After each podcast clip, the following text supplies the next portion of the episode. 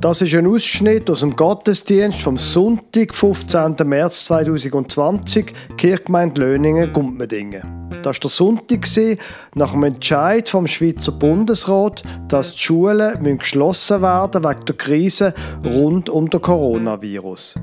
In der Serie Was mir der Glaube bedeutet, hören Sie ein Interview mit Andreas Plieninger aus Löningen und dann hören Sie die Predigt vom Pfarrer Lukas Huber über Lukas Evangelium Kapitel 9, Vers 57 bis 62.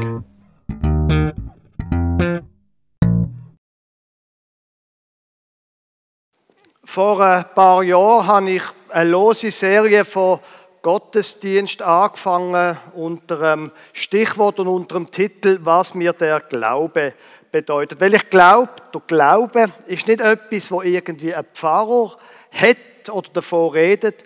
Glaube ist etwas, wo Menschen im Alltag erleben.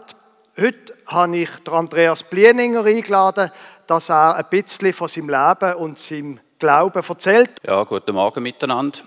Andi, du bist hier in dieser Kirche konfirmiert worden. Du bist hier aufgewachsen in Löningen. Ähm, wie ist denn das für dich gewesen? Was hat für dich Konfirmation zum Beispiel bedeutet? Das ist richtig. Ich bin zumindest der Teil, wo ich mich gut mag daran erinnere, bin ich da aufgewachsen. Habe eine sehr schöne Kindheit da dürfen verbringen. Ähm, auch mit Eltern, wo, wo mir viel Liebe gegeben haben. Das ist wunderschön gewesen. Ähm, der Glaube ist, ja, man hat die Jugendgottesdienst besucht, wo man hat müssen. Äh, wir hatten Konfirmation da gehabt, aber es ist nicht so gewesen, dass jetzt der Glaube für mich ein Bestandteil war vom Alltag, wo mich übermäßig beschäftigt hat. Also es ist irgendwie so, das ist nicht eine Ablehnung im Ganzen, aber jetzt zum sagen, äh, der Glaube hat mich dort schon wow berührt und äh, nein, das ist es definitiv nicht gewesen. Jetzt gleichzeitig stehst du jetzt da in der Serie, was mir der Glaube bedeutet. Also offenbar ist da in dieser Zeit bis heute etwas passiert? Kannst du das mal, was ist da passiert? Ja, es ist natürlich so. Du hast ja im Leben immer äh, Punkte, wo du sagst, äh, ja, was ist der Sinn vom Leben, wo du suchst, auch wenn du dich entscheidest, äh, nicht glauben. Atheisten glauben auch etwas in dem Sinn. Ähm, und, und das sind natürlich Punkte, die dich beschäftigen. Und ich habe dann ähm, nach vielen Jahren meine jetzige Frau wieder getroffen. Äh, wir haben uns kennt schon von früher her. Wir sind äh, zusammen Skifahren amix und das habe ich dort nicht immer so witzig gefunden. Äh, mit denen müssen go langsam Skifahren.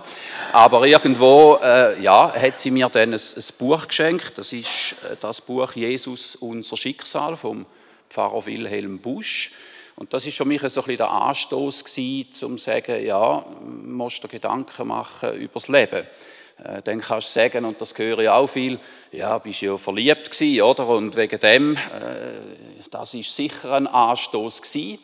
Ähm, sie hat mich dann mitgenommen in den Hauskreis, äh, wo wir heute noch zusammen sind, jetzt nach über 25 Jahren. Was heißt Hauskreis? Ein Hauskreis, das ist etwas, wo wir uns treffen unter Freunden, wo, das sind Leute dabei aus der katholischen Kirche, aus den Reformierten. Äh, da war nie ein Problem bei uns. Äh, also da ist einfach ein Austausch, sehr ein wertvoller Austausch, ein gemeinsames Gebet auch, äh, wo man so eigentlich, oder wo ich trainiert bin und so eigentlich das vertieft zum Glauben gefunden habe. Also es ist nicht ein einziges Ereignis gewesen, wo ich sagen jetzt, wow, da ist dir besonders schlecht gegangen und Gott hätte dich irgendwie so etwas rausgezogen. Nein, es ist etwas gewesen, wo über die Zeit gewachsen ist. Jetzt darf ich noch mal fragen, ein Hauskreis, ihr trefft euch einem Restaurant oder daheim und wie die oft? Hei, die Hei. Und wir versuchen, einen, einen Rhythmus von alle zwei Wochen einzuhalten. Das ist nicht immer ganz so einfach, aber es ist ein regelmäßiges Treffen, ja. Und dort redet ihr über den Glauben, ja. über das Leben und über das, was die Herausforderungen ja, sind und beten zusammen. Genau, es hat immer jemand, der das Thema vorbereitet, wo man dann äh, in der Bibel liest, wo man die Themen diskutiert und am Schluss zusammen betet. Und das ist eigentlich für mich etwas sehr Bereicherndes in meinem Leben, auch, auch heute noch. Jetzt, du gehörst zu den Leuten, die regelmäßig in Gottesdienst gehen. Warum gehst du in Gottesdienst? Ja, für mich ist da wichtig, mich mit dem Glauben auch auseinanderzusetzen. Also ich, ich suche da eigentlich auch in einer, in einer Predigt gewisse Inspiration äh, ja, für Themen, die einem im Alltag beschäftigen, im Zusammenhang mit, was sagt die Bibel dazu. Ähm, ich gehe äh, in dem Sinn gerne in die Gottesdienst, nicht in jeden gleich, weil die Gefäße sind ja auch sehr unterschiedlich und sollen ja auch unterschiedliche Menschen ansprechen. Das ist jetzt nicht bei allem, wo ich begeistert bin aber ich gehe gern.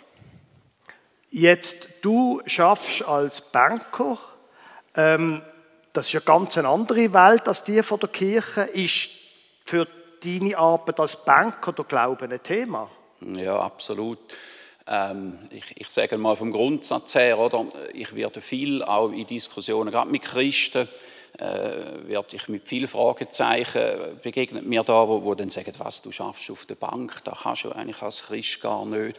Äh, das ist, hat sich in den letzten 10, 12 Jahren seit der Finanzkrise massiv verändert. Also wir haben äh, viel mehr Anfindungen. Da hat es auch äh, Leute dabei, die früher in, in der Bankenwelt geschafft haben und heute nicht mehr arbeiten, die das kritisch hinterfragen. Ähm, ja, ich, ich sage, es ist meine Berufung. Also es ist ähm, in dem Sinne der Job, der mir auch nach dieser langen Zeit, nach über 30 Jahren, immer noch Freude macht, wo ich aber auch zum Teil gewisse Sachen nicht kann verstehen oder? Wieso man sich nicht mit den Finanzmärkten auseinandersetzt, äh, da kann ich nicht nachvollziehen. Ich, glaube, gerade in diesem System, wie wir es heute haben, ist es umso wichtiger, dass man sich mit den Finanzmärkten auseinandersetzt.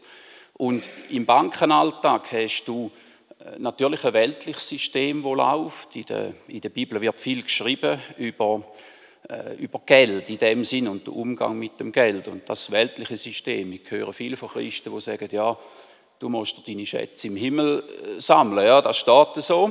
Und gleich, glaube ich, haben wir einen Auftrag im, im Alltag. Ähm, da habe ich ganz unterschiedlich erlebt. Ich habe auf verschiedensten Banken ja gearbeitet auch bei Grossen. Äh, so kann ich zum Beispiel sagen, viele wissen nicht, es gibt äh, bei den grossen Instituten gibt es eine Bankenbibelgruppe, also wo sich zum Gebet trifft, Christen, die auf äh, diesen Banken arbeiten. Ähm, es gibt Vortragsreihen aus dem heraus. Du hast, wenn du dich outest in dem Sinne als Christ, äh, dann lernst du plötzlich auch Leute kennen, die sagen, hey, ich, ich glaube das auch, wo du vielleicht nicht so offensichtlich vorher gemerkt hast aber wo dann auch Diskussionen äh, gehen und das finde ich ein, etwas Wertvolles. Ja, das ist so.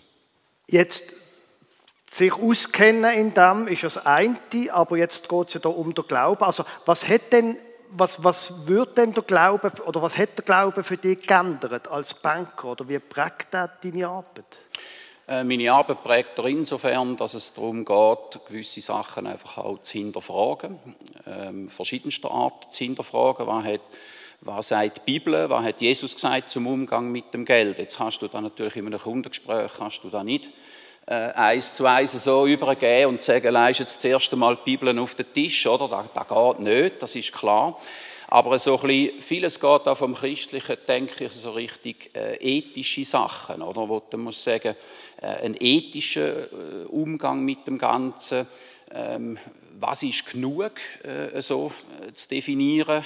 Ist es Geht es darum, möglichst viel Rendite zu erwirtschaften oder geht es vielleicht um tiefergehende Bereiche? Und ich denke gerade auch, man kann mit Geld, ähm, wo als Mammon so, so bös verschrien ist, man auch viel Gutes tun. Es ist eine Frage, wie du das einsetzt, auch für dich selber wenn man über einen Zehnten diskutiert, wie setzt du den ein? Äh, lebst du das konsequent? Ähm, ja, also, und das ist etwas, wo du in der Finanzbranche natürlich mit äh, unterschiedlichsten Leuten in Berührung kommst, ganz andere Denkweisen. Äh, schlussendlich musst du ja die Entscheidungen mit Eigenverantwortung auch für dich selber treffen. Jetzt nochmal zu dir quasi als Privatmensch. Ähm, Glaube wie praktizierst du da jetzt so am Montag und am Dienstag und am Mittwoch? Ja, also, ähm, ich habe mit Freunden haben wir äh, wöchentlich ein, ein, ein Morgentreffen, wo wir Themen diskutieren, äh, viel aus Wirtschaft und äh, aus, dem, aus dem Privaten raus auch, dann mit einer Gebetsrunde in dem Sinn. Das ist etwas, wo ich das lebe, wo mir äh, auch sehr viel bedeutet. Ähm, ich, ich nehme teil an Austausch unter Finanzberatern, wo es so ein bisschen um christliche Themen geht, wo dann eben auch eine spielerichtige Ethik relativ äh, stark ins Gespräch kommt. Das ist so ein Rhythmus alle zwei Monate, wo wir, wo wir uns treffen. Auch da bedeutet mir viel mit Leuten aus der gleichen Branche, also sage ich jetzt einmal, einen gewissen Gedankenaustausch äh, zu pflegen. Nach der Kirche am, am Gottesdienst gehe ich meistens noch eine Fernsehpredigt äh, schauen. Äh, auch das ist etwas, eben, ich, ich suche gerne auf Themen und das ist vielleicht auch dann ein das Problem im, im Alltag, das zu leben. Ähm, ja, einerseits Demut zu haben, dass du selber eben nicht alles weißt. Hast ja vielfach das Gefühl, weißt es eh besser wie die anderen. Und äh, dann gleich auch die Themen in dem Sinne anzuschauen, äh, wo man sagt, äh, wo, wo kann es mich vorwärts bringen im Ganzen. Äh, das sind also die Punkte, die mich stark beschäftigen. Und ja, manchmal dann halt auch die Punkte, wo man sagen, hm, ja, lebst es genug? Äh, ja, wenn du dann beim Bett mal wieder eingeschlafen bist, dann äh, hast du das vielleicht anders vorgestellt vorher. Ähm, aber auch natürlich, was kann ich meiner Familie mitgeben? Was kann ich meinen, meinen Kindern mitgeben auf den Weg? Das ist etwas, wo du dir immer auch wieder ja, Fragen stellst. Und irgendwo habe ich mal ein Zitat gehört, oder? Äh, wer wenig weiß, weiß richtig oder irgendwie in die Richtung. Und mit dem Wissen steigt der Zweifel. Und das ist schon etwas, wo mich auch immer wieder beschäftigt. Das, das Hinterfragen, das permanente Hinterfragen, wo dann muss sagen, jetzt ist, jetzt ist gut, muss auch mal irgendwo etwas einfach, einfach stehen lassen. Danke schon vielmals, Andreas Bleninger. Ich glaube, es ist ein Applaus wert, dass er hier erzählt hat. Merci vielmals.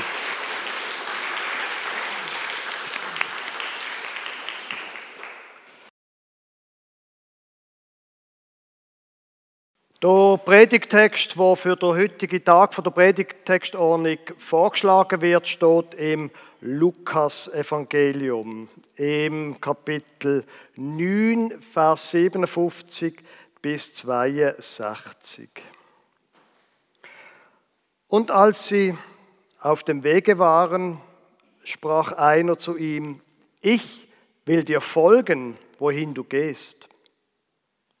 Und Jesus sprach zu ihm, die Füchse haben Gruben und die Vögel unter dem Himmel haben Nester, aber der Menschensohn hat nichts, wohin er sein Haupt hinlege. Und er sprach zu einem anderen, folge mir nach. Der sprach aber, Herr, erlaube mir, dass ich zuvor hingehe und meinen Vater begrabe. Er aber sprach zu ihm, lass die Toten ihre Toten begraben, du aber geh hin und verkündige das Reich Gottes. Und ein anderer sprach, Herr, ich will dir nachfolgen, aber erlaube mir zuvor, dass ich Abschied nehme von denen, die in meinem Hause sind. Jesus aber sprach zu ihm, wer die Hand an den Pflug legt und zieht zurück, der ist nicht geschickt für das Reich Gottes.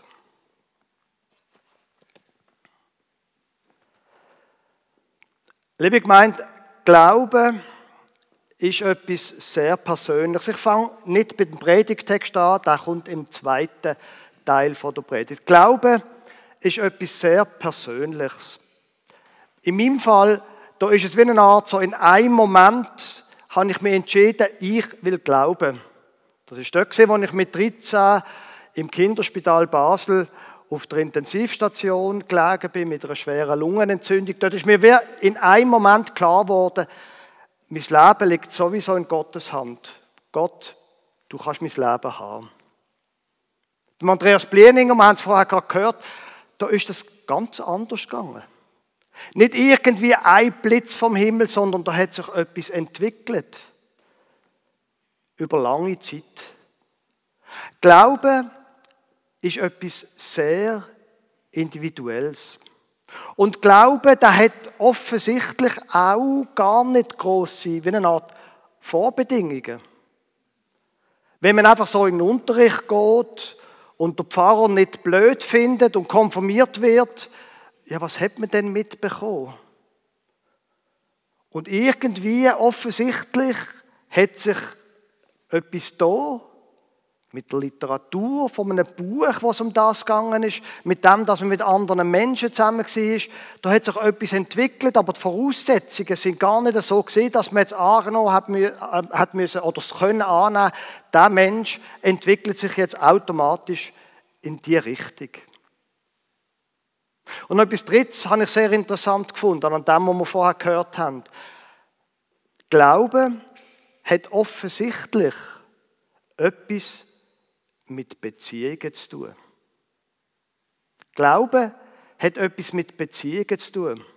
Das ist übrigens auch der Grund, warum das der Kirchenstand in seinem Leitbild als erster Punkt geschrieben hat, Beziehungen bauen. Wir wollen das fördern. Niemand glaubt für sich selber.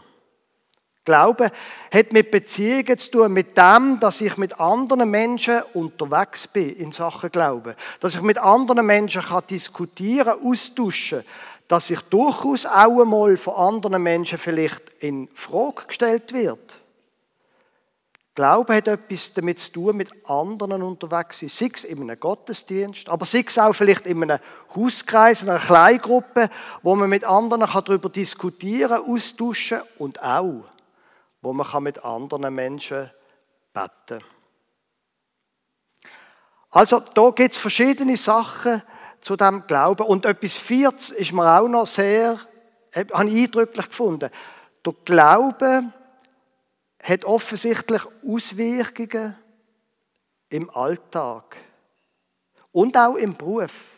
Er prägt, wie ich über das Leben denke, wie ich auch über meinen Beruf denke. Und Beruf muss überhaupt nicht heißen, dass man auswärts arbeiten Beruf ist auch Mutter sein, ist Hausfrau sein, ist was auch immer. Der Glaube prägt das Leben. Und mit diesem Gedanken habe ich wie eine Art die Brücke geschaffen, Brücke geschlagen zu unserem Predigtext. Da innen geht es um Nachfolge. Drei Geschichten, wo der Lukas, der Autor vom Lukas-Evangelium, wie eine Art offensichtlich aneinandergereiht hat, wo es um Nachfolge geht. Ich glaube nicht, dass die jetzt direkt hintereinander basiert sind, sondern da hat der Autor Sachen zusammengefasst, wo er denkt, das passt thematisch gut.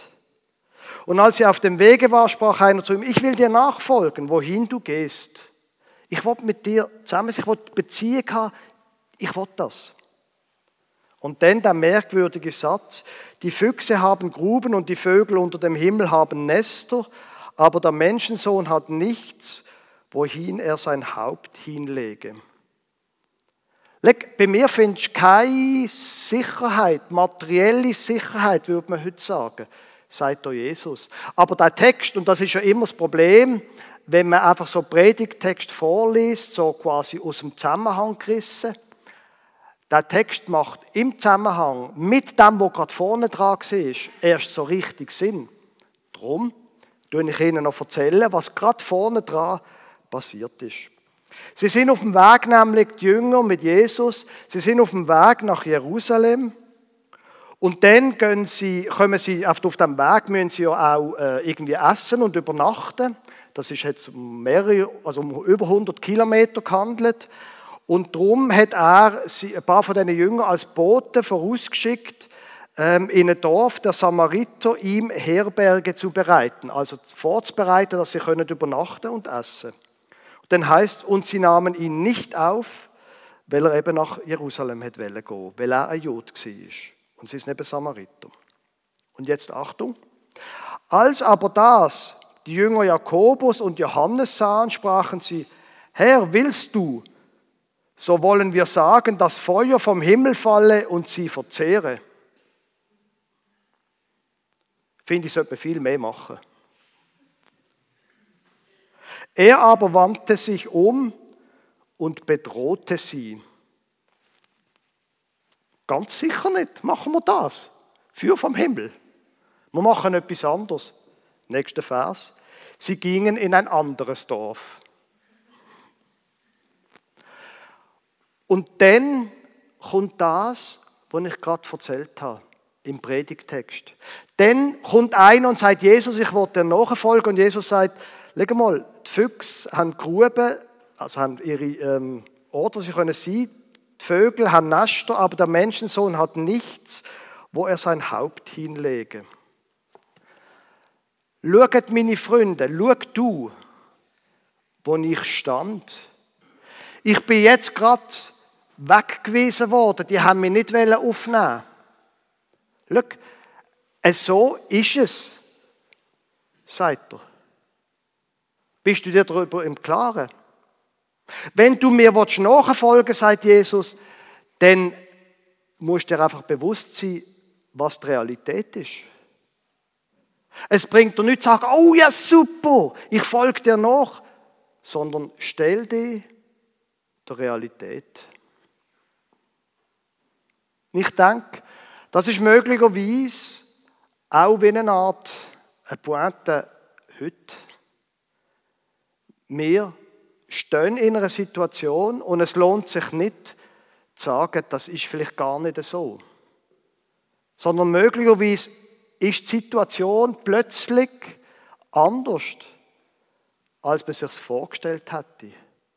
Der Jesus, der, ist, der hat übrigens gern gegessen und gern getrunken und er hat gern gut gegessen. Und dann kommt er noch jemand an, wo er nicht willkommen ist. Aber er hat sich dem gestellt und gesagt, schau, trotzdem, wenn du mir nachfolgen willst, stell dir die Realität, es gibt vielleicht im Leben überhaupt keine Sicherheit.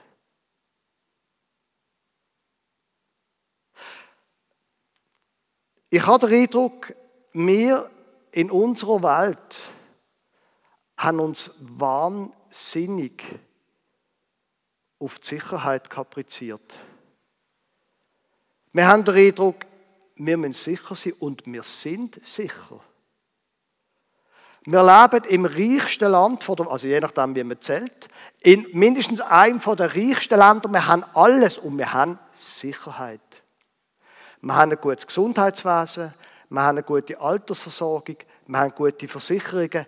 Wir sind abgesichert. Und notwendig kommt so ein Virus.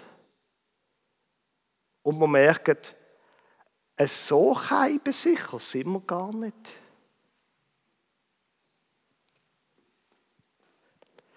Die Füchse haben Gruben und die Vögel unter dem Himmel haben Nester, aber der Menschensohn hat nichts, wo er sein Haupt hinlege.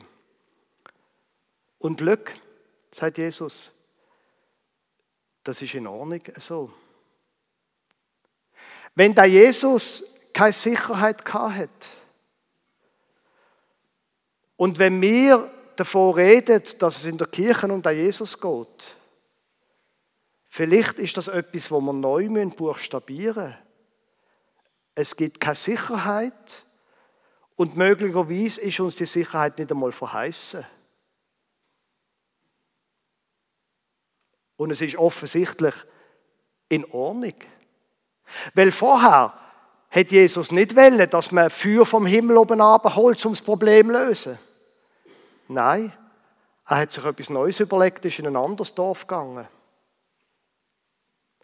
Möglicherweise kann man auch in unsicheren Zeiten leben.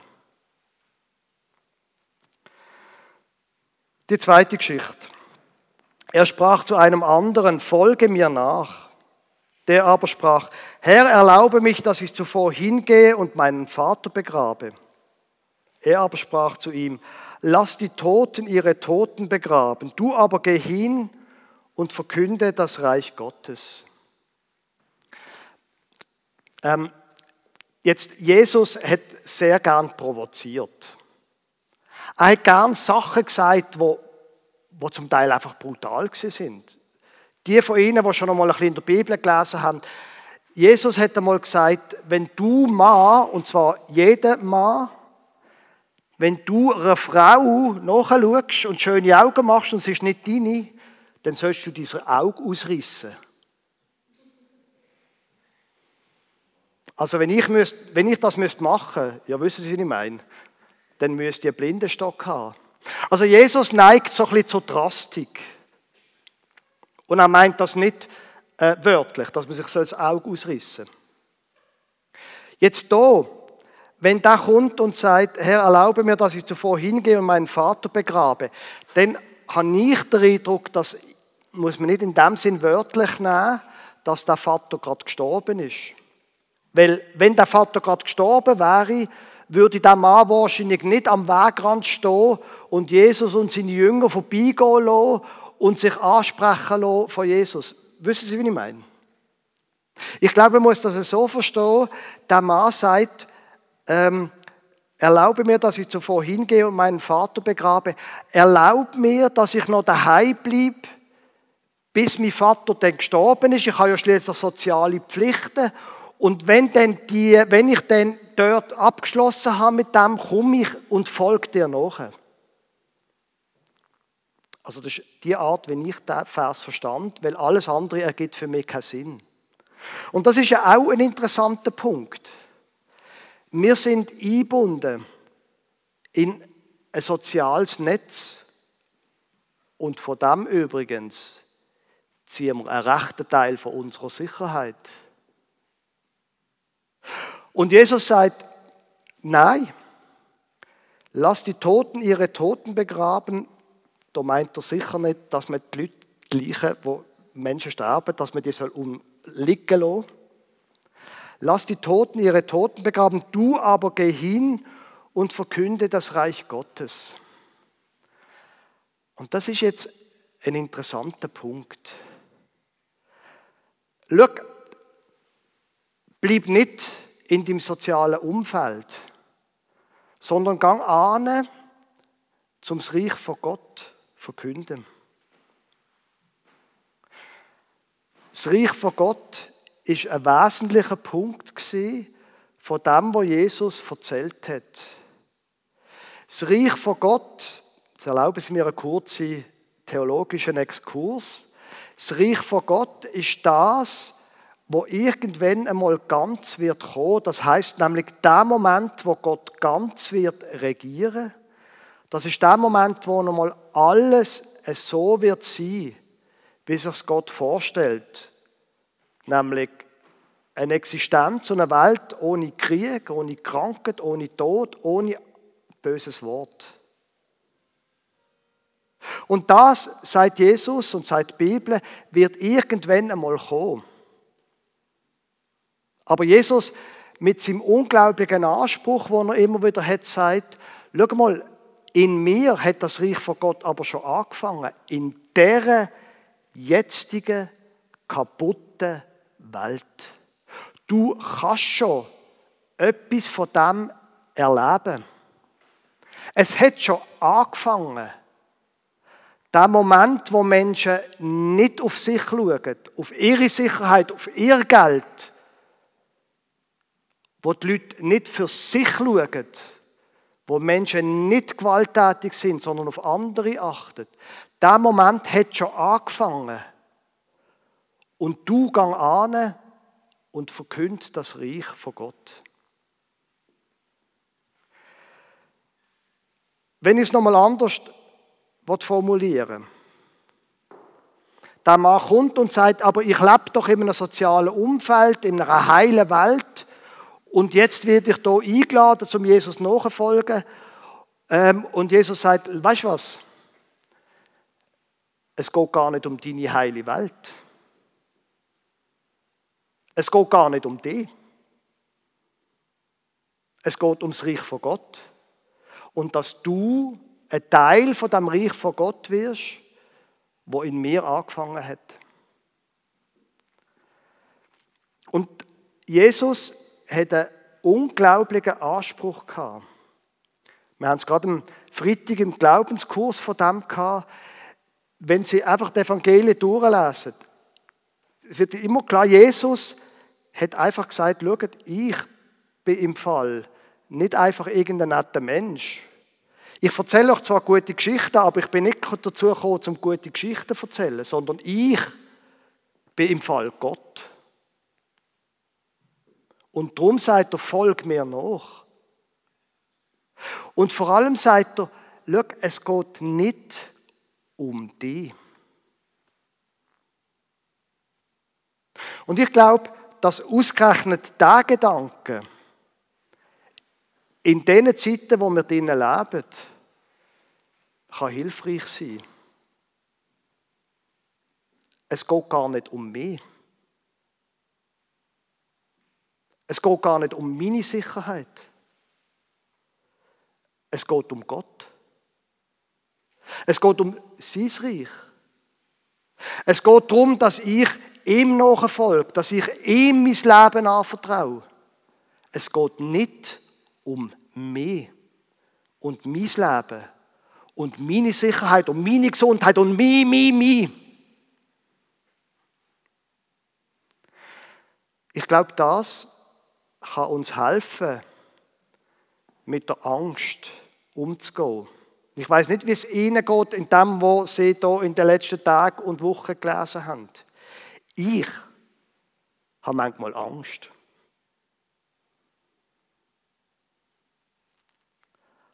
Aber es geht nicht darum, dass ich irgendwie mit, Geist, mit äh, emotionaler Gymnastik die Angst überwinde, sondern ich bin eingeladen, das Reich von Gott zu verkünden und in das Reich von Gott einzutreten. Es geht um Gott und nicht um mich.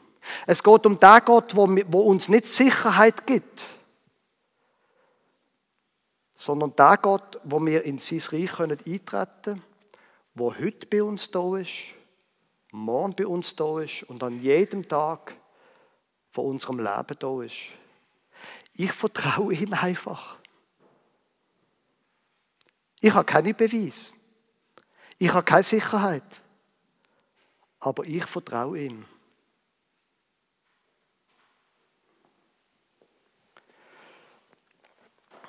Und ein anderer sprach, Herr, ich will dir nachfolgen, aber erlaube mir zuvor, dass ich Abschied nehme von denen, die in meinem Hause sind.